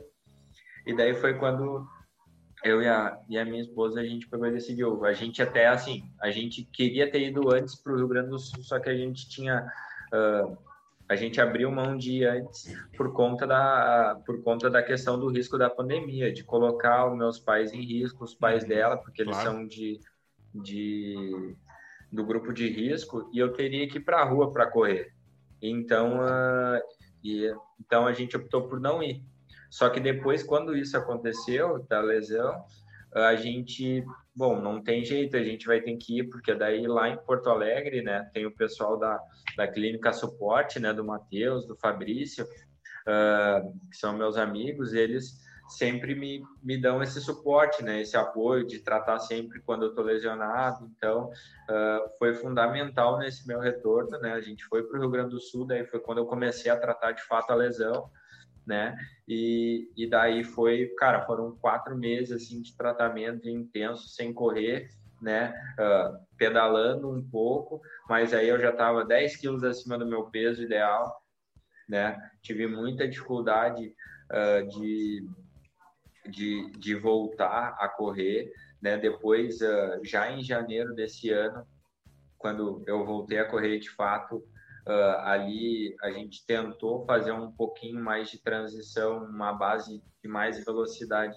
para depois entrar no ciclo da maratona, que teoricamente a gente não teve êxito, né? Teve um dia num treino até pelo fato de estar acima do peso uh, eu fui fazer um treino lá de tiro de 200 metros e várias séries e tal, e que visava mais velocidade do que resistência. Então o Léo falou, ó, no intervalo não se preocupa com o intervalo, só tenta fazer rápido. E no último tiro da última série, eu peguei e fui inventar de pegar e dar uma puxadinha no, no Matheus, né, que é meu colega lá que ele queria correr sub-30, né, no, no, no 200, que eu pensei, ah, vou, vou, vou puxar pelo menos 100, 100 metros, né, ainda mais pesado, porque em outras épocas eu faria tranquilo. Cara, eu larguei isso lá na pista da Redenção, né, que a gente ainda estava sem pista para treinar, uhum. então treinava nesses lugares assim. E, e daí a gente eu larguei na frente quando bateu 100 metros ali que entrou na reta, eu senti o posterior direito, cara abrindo assim. Nossa, daí, cara, fiquei mais quatro semanas pegando e, e, e, treinando leve. Daí fiz uma ressonância, diz que eu tive lesão grau 1, tive que então ficar mais um pouco. Daí depois, e até então, na verdade, a gente tentaria também fazer uma marca no, no 1500, né, para os jogos e tal. E, e, daí, por conta disso, eu disse, depois disso, eu peguei e falei para Léo, Léo, ah, uh, depois disso, eu acho que a gente esquece o 1500, vamos focar só na maratona. Já estou com índice na maratona, né? E daqui para frente vamos focar só nessa prova. Se for para uhum. fazer prova menor, vamos fazer só 5 uh, cinco mil, 10 mil e meia e ainda só com o intuito de melhorar a maratona. Então, vamos esquecer essas outras. Não quero mais isso, não. Ficar correndo esse risco de lesionar por conta disso. E, cara, daí depois dali, cara, começou a evoluir, assim, os treinamentos muito bem. Parece que eu tirei uma carga, assim, de cima de mim, sabe? Porque, tipo, eu sempre fui um atleta que sempre me cobrei muito as coisas, né? Tipo, de fazer resultado. Quando eu me proponho fazer alguma coisa, eu vou fazer e até o fim, entendeu?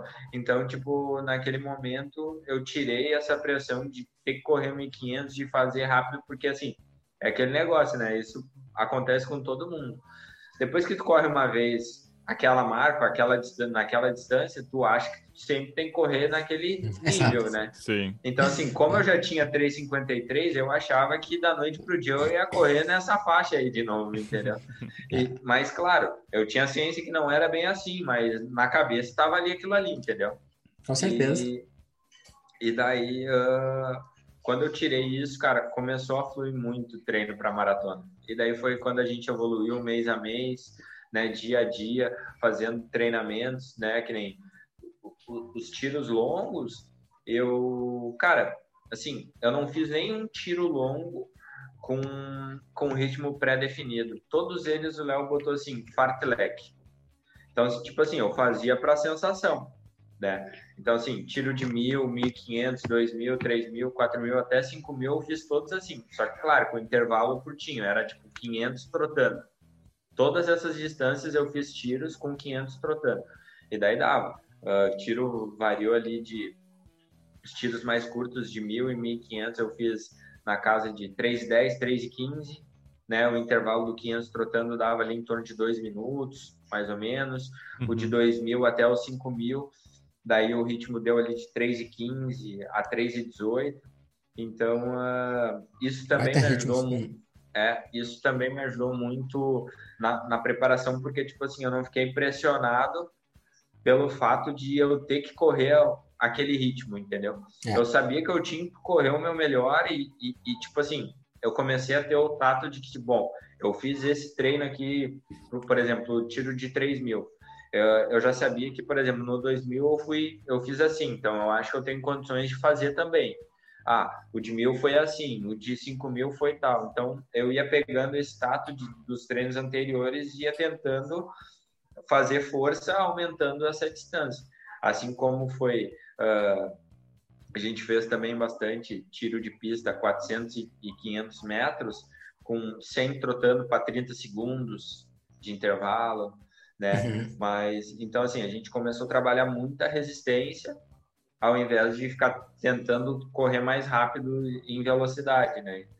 E claro. eu acho que isso contribuiu bastante, né? E, a questão de confiança dele estar tá lá também uh, dia a dia, né? Que a minha esposa também ajudou muito na preparação, ela ajuda muito, né? Em tudo, tudo mesmo, né? Agora do ano passado para cá ela se tornou a minha massoterapeuta particular, porque eu disse para ela, ó, as coisas fecharam, eu disse para ela, as coisas fecharam e eu preciso de massagem para mim pegar e recuperar onde, aonde eu vou fazer? Não sei. Então eu disse, ó, vamos pegar e vamos, eu pago, eu pago para ti um curso online de massoterapia e tu faz e daí e depois a gente faz em casa e ela topou. Então, tipo assim, já, cara, ela é tipo um severino, assim, sabe? Que tem várias, várias funções, desde sabe, de hidratação, massoterapeuta, fotógrafa e nos períodos também que o Léo não pode estar na, na pista, ou enfim, todos esses tempos ela tá lá na pista também, dando incentivo, então foi muito importante aí nessa conquista também. Que massa. Oh, eu vou pegar esse, esse, essa partezinha assim, vou recortar e vou mandar para toda a, as namoradas e noiva aqui do ah, grupo. Eu aqui. achei que tu ia se queimar, eu achei que tu ia se queimar sozinho. Mas... Não, não, vou mandar pro grupo. grupo que todo mundo aqui é, é, tem um relacionamento sério aqui, vou mandar para elas para ver. Olha que segundo exemplo, cara. É. Ah, que legal, que legal. Cara, eu tenho certeza que essa parceria é o que faz a diferença, né? Porque é aquela coisa, cara, sozinho a gente chega a lugar nenhum. É. Sozinho a gente não chega a lugar nenhum. Tem, é, essas parcerias aí, essas pessoas que acreditam, pode, que é, é, o que faz a, o, o, Alex chegar lá e ganhar a prata, por exemplo, né?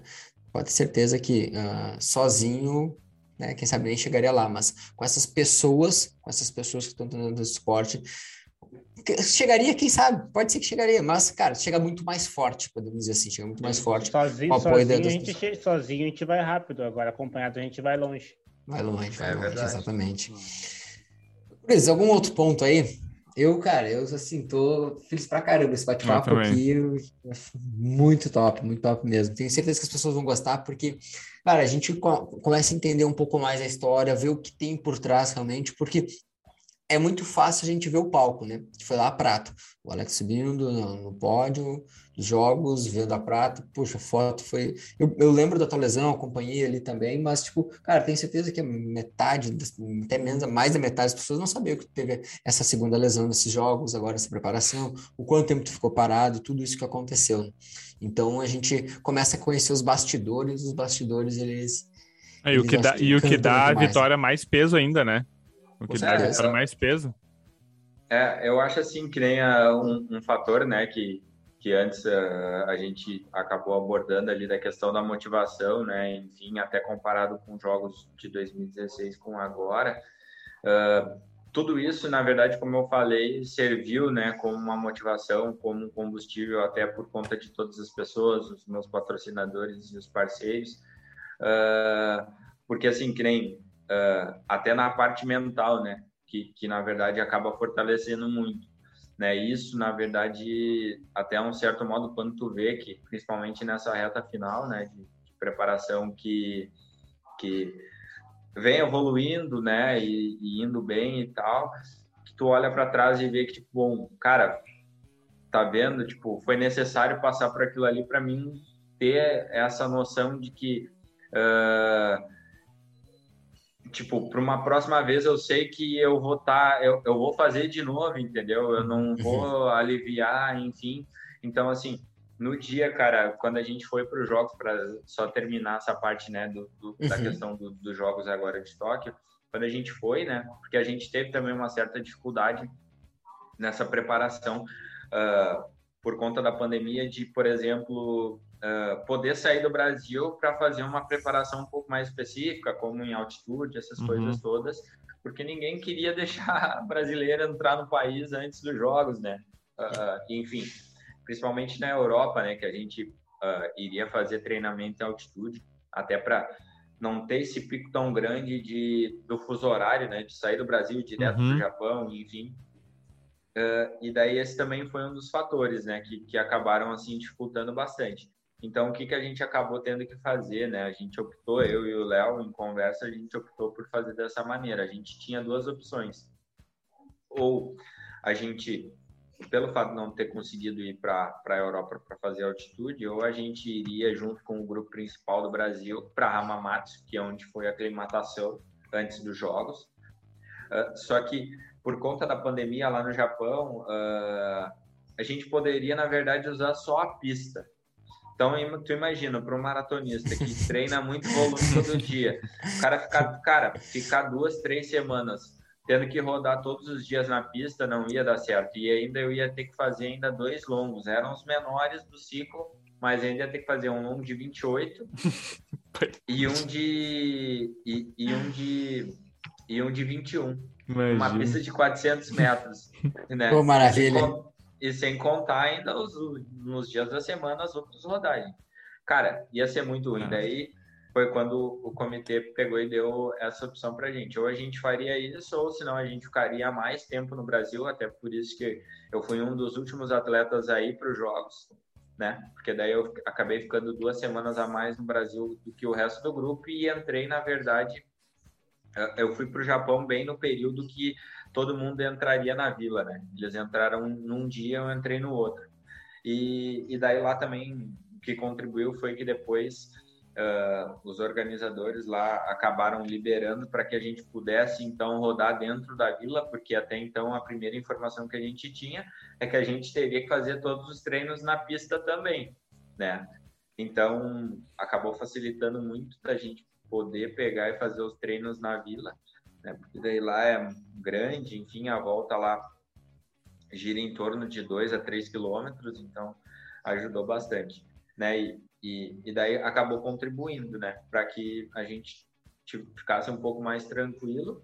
E, e depois eu e o Léo trocando ideia todos os dias, né, sobre as provas, sobre a condição climática também. Ele uh, acabou lá fazendo as pesquisas dele, os estudos dele lá para ver qual era a melhor estratégia de corrida e ritmo que a gente correria de acordo com com cada, com cada temperatura, né? Ele me mandou até uma, uma planilha dizendo, ah, 20 graus, se no dia tiver 20 graus, uh, é o ritmo é esse, 25 é tanto, 30 é tanto, 35 é tanto, para diminuir o risco de quebrar, né? Porque é muito provável pelo calor, cara, pelo calor que estava fazendo, a prova seria muito lenta ou o atleta ou os atletas iriam quebrar muito, porque até os últimos três dias antes da prova tava muito quente. Tipo, eu acordava, tinha dias que eu acordava, era 5, 5 e meia da manhã para tomar café, já tava 29 graus com sensação de 36.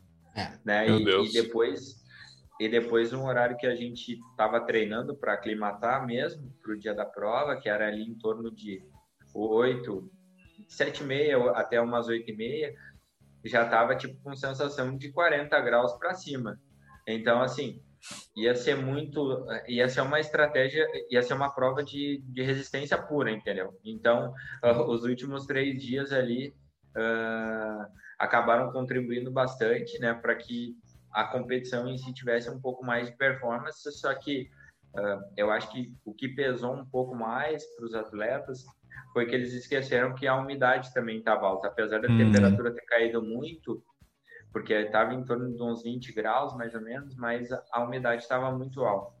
Então, foi uh, em conversa mesmo com o Léo, a gente decidiu, não, mesmo assim, nós vamos pegar e vamos manter a estratégia de ser conservador no início, e depois, no meio da prova, mais ali perto do quilômetro 30, daí tu começa a andar mais rápido e tenta fazer progressivo.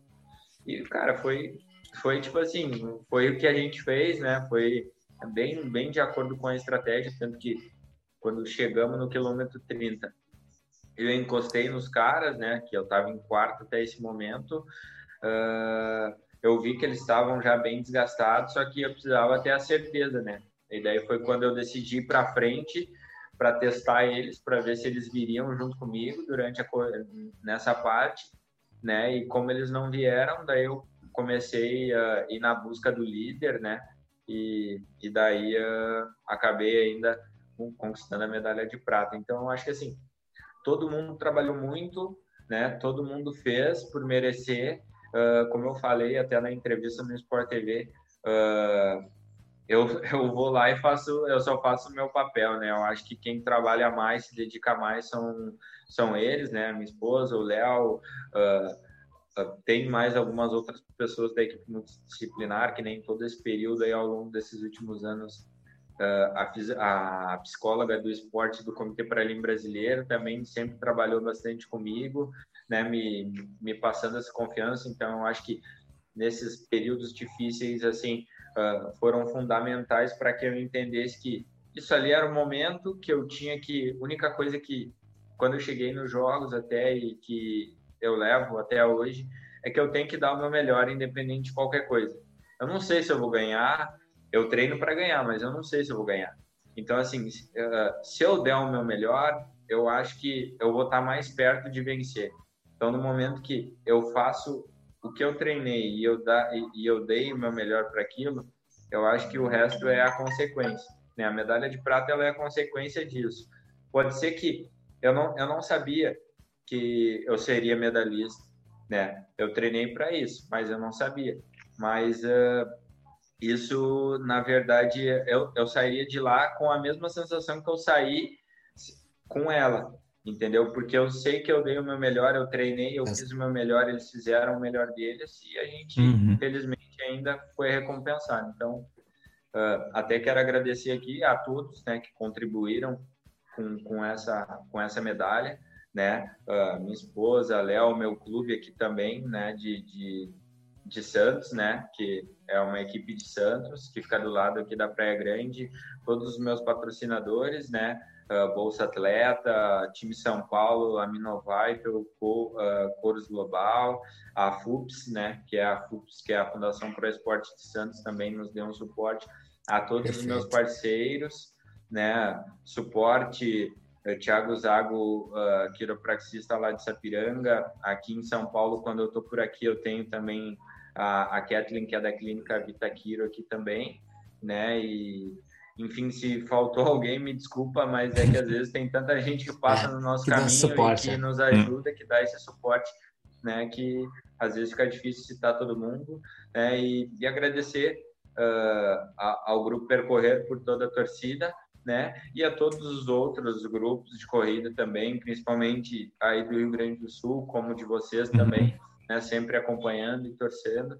É um, é um prazer poder falar um pouco aqui sobre a minha história e é um, um prazer também poder representar todos vocês. É, que legal, Nossa. que legal. Assim, ó, a gente tem uh, sempre algumas perguntas finais, tá? E eu, eu tenho uma, antes, de, antes, de, antes do, do fazer as, as finais ali, que é, cara, se tu pudesse deixar uma frase, assim, ó, para todas as pessoas acompanharem, se pudesse lá no, no dia do, da, que tu recebeu a medalha, que eu acho que é o momento onde o máximo de pessoas uh, vão estar te enxergando naquele momento. Cara, uma frase que tu deixaria para as pessoas. Cara, eu gosto de, de dizer assim, né? Uh, eu acho que o principal, que se todo mundo fizesse isso, eu acho que a gente viveria até num mundo melhor, né? Que é a questão de independente do, daquilo que a gente faça, a gente tem que sempre fazer o nosso melhor que a gente hoje vive num, num mundo que uh, a gente visa muito mais o dinheiro do que propriamente aquilo que a gente realmente gosta de fazer, né? Uh, às vezes a gente vai no mercado e, e, e, e vê, ou, por exemplo, principalmente em McDonald's, esses lugares assim, tu vê que tu chega lá para pedir um lanche ou alguma coisa do tipo, a pessoa parece que ela tá, de, ela, ela, ela tá obrigada ali pegando e te servindo, enfim, e tal. Então, acho que assim, a gente tem que deixar esse, essa questão de, do dinheiro, da, da, da parte material de lado e pensar de que se eu quero ser, se eu, se eu quero ter sucesso em qualquer coisa da vida, eu preciso dar o meu melhor. Mas, claro, eu não vou pensar no sucesso antes de fazer isso. Então, eu preciso uhum. fazer, dar o meu melhor para depois eu atingir o objetivo, que foi o que eu fiz. Né? Como eu falei, eu não sabia se eu ia chegar nos jogos e eu ia ser medalhista. É lógico que eu treinei para isso. Mas uhum. se eu pensasse só nisso, eu não atingiria o objetivo. Então, eu, o, que eu, o que eu pensei naquele dia é que assim, eu preciso dar o meu melhor. E eu fui lá e fiz e deu certo. Então, acho que deem o seu melhor, independente de qualquer coisa que vocês façam né? Que uma hora o, o sucesso, o resultado, ele vem. A recompensa vem. Nestor, Bom. vai que é tua, cara. Vou, falar as perguntas então, mas antes, só para quem ficou curioso, se o Alex tivesse fazer aquele longo de 28 km na pista, ele teria que dar 70 voltas na pista. Então, curiosidade. só curiosidade. Nossa.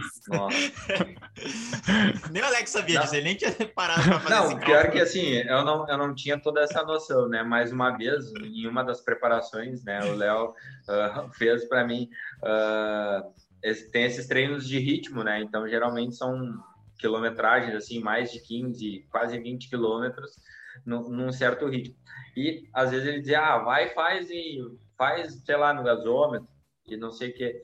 Cara, e eu pensava de não, vou fazer na pista, né? Porque daí eu consigo controlar melhor o ritmo. E um dia eu fiz 18 quilômetros, cara, mas tá louco, deu tanta volta que depois eu nunca mais fiz assim. É umas 40, 40 e tenho, a, a, gente tem alunos aqui que vão estar tá acompanhando. Tem aluno que já fez 21 na pista aí. Eu não vou falar nomes, mas já tem aluno que fez isso aí. É aluno é, alunos. Mas, mas então, tá, Alex, vamos. É, perguntinhas bate-volta, assim, que, sobre o mundo. O que, que é a corrida para ti? Cara, hoje eu acho que é a minha vida, né? Eu acho que o atletismo hoje representa tudo isso, né? Então, são 14 anos, eu estou muito feliz e espero continuar ainda por muito tempo. Prefere correr na pista ou na rua? ah, agora eu quero ver. Ó. Oh. Depois que tu termina uma prova, qual é a melhor refeição para ti? Cara, é, é, que depende muito da prova, né? Por exemplo, a maratona, cara. Uh, geralmente, depois da, dessas provas longas ou treinos longos, eu não, não consigo comer. Eu vou ter fome de tarde. Então, assim, mas eu gosto muito de comer, tipo, cara, eu gosto de arroz e feijão, entendeu? Tem que comer comida e carne, né? É. Tu prefere correr mais longe ou mais rápido? É, eu, eu, eu, eu gostaria de conseguir aliar os dois, né? Mas já que eu tô na maratona, agora é mais longe. Prefere correr em asfalto ou estrada de chão? A estrada de chão. Qual o teu horário preferido para treinar? Ah, eu prefiro o horário da manhã, né? Treinar cedo, tipo sete e meia, oito horas, fazer, né? Geralmente à tarde dá, bate um pouco aquela preguiça, o cara vai mais na obrigação, né? Mas de manhã eu tô mais disposto o que, que não pode faltar no aquecimento do Alex? Cara, eu acho que essa aí, na verdade, é um pouco complicado de dizer, né? Eu, eu sou um cara, teoricamente, meio, meio automático, assim, né? Sempre eu faço as mesmas coisas. Então, uh, geralmente eu aqueço 3 quilômetros, faço flexibilidade, depois faço técnica de corrida, algumas progressões e daí eu vou para o tiro ou vou para a prova. Qual a tua distância preferida? Cara, hoje eu gosto muito da maratona, né? Claro que, tipo assim, se fosse para mim escolher uma, uma distância mais curta, né, uh, seria em torno ali do entre o 1.500 e os 5.000, né? Eu acho que, assim, das provas mais próximas da maratona, eu acho que os 5.000 seria o mais ideal, até porque eu gosto um pouco de correr rápido, então, de vez em quando, treinar um pouquinho mais rápido ia ser bom. Mas só uma, só uma. A prova do Alex. essa, essa é a prova que... Não, a minha prova a minha prova é a maratona, senão maratona. não estaria correndo. Fechou. E, para fechar, se tivesse que escolher só um tipo de treino para fazer, qual seria esse treino? Bah, eu gosto bastante esses treinos uh, mais, tipo, mais longos, assim, tiros mais longos, né? que, que tu consegue tipo, explorar bem uh, um pouco de velocidade, mas com uma certa resistência. Por exemplo, os 3, é, tipo 3 mil e 5 é. mil, para a pessoa entender. É isso, ou se não até aqueles treinos, tipo, por exemplo, os longos de ritmo, né, que a gente chama, né, que é ritmo de prova, meia, meia maratona, 15 quilômetros, Ritmo da prova. Bacana. É isso aí. Bacana. Muito obrigado, Alex. Muito obrigado. valeu, valeu. Gente, então a gente vai fechando mais um episódio aqui do Universo Corredor. Mas antes, Alex, deixa para nós as tuas redes sociais, aonde que tu conversa com o pessoal, aonde que as pessoas podem te encontrar.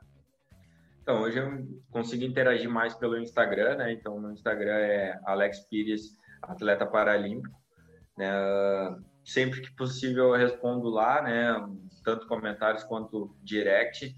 Uh, então me sigam lá uh, no Facebook, né? Uh, eu do ano passado para cá eu tive que fazer um outro, porque o meu anterior que eu tinha 4 mil, 4 mil seguidores acabou sendo hackeado, então agora estou com uma, um Facebook um pouco mais pouco menor, mas é Alex Pires, maratonista paralímpico, então também curte lá e acabo postando bastante coisa nesses, nessas duas redes sociais. Bacana. Então as pessoas já sabem onde encontrar o Alex aí para trocar uma ideia, acompanhar teu trabalho e também, né, usar, usar, quem sabe, como uma motivação que o Alex aí faz uh, do seu trabalho para as pessoas também motivarem e seguir o foco nos seus treinos. Então, uh, uh, tem uma outra também que eu esqueci, agora essa é a febre, né, que é o Strava, né? Então, quem quiser também me, me seguir no Strava é Alex Pires Oficial. Então lá também acaba conseguem acompanhar mais, né, os, os treinos que eu faço na os semana, treinos. enfim. Perfeito, Mas... perfeito. Gente, então a gente vai fechando mais um episódio por aqui. Lembrando, siga nas redes sociais o arroba Proelite Assessoria e também o arroba Programa Corre Inteligente. A gente vai fechando por aqui mais um episódio do Universo Corredor. Até mais, até o próximo episódio e valeu! Valeu, pessoal! Valeu, pessoal! Valeu.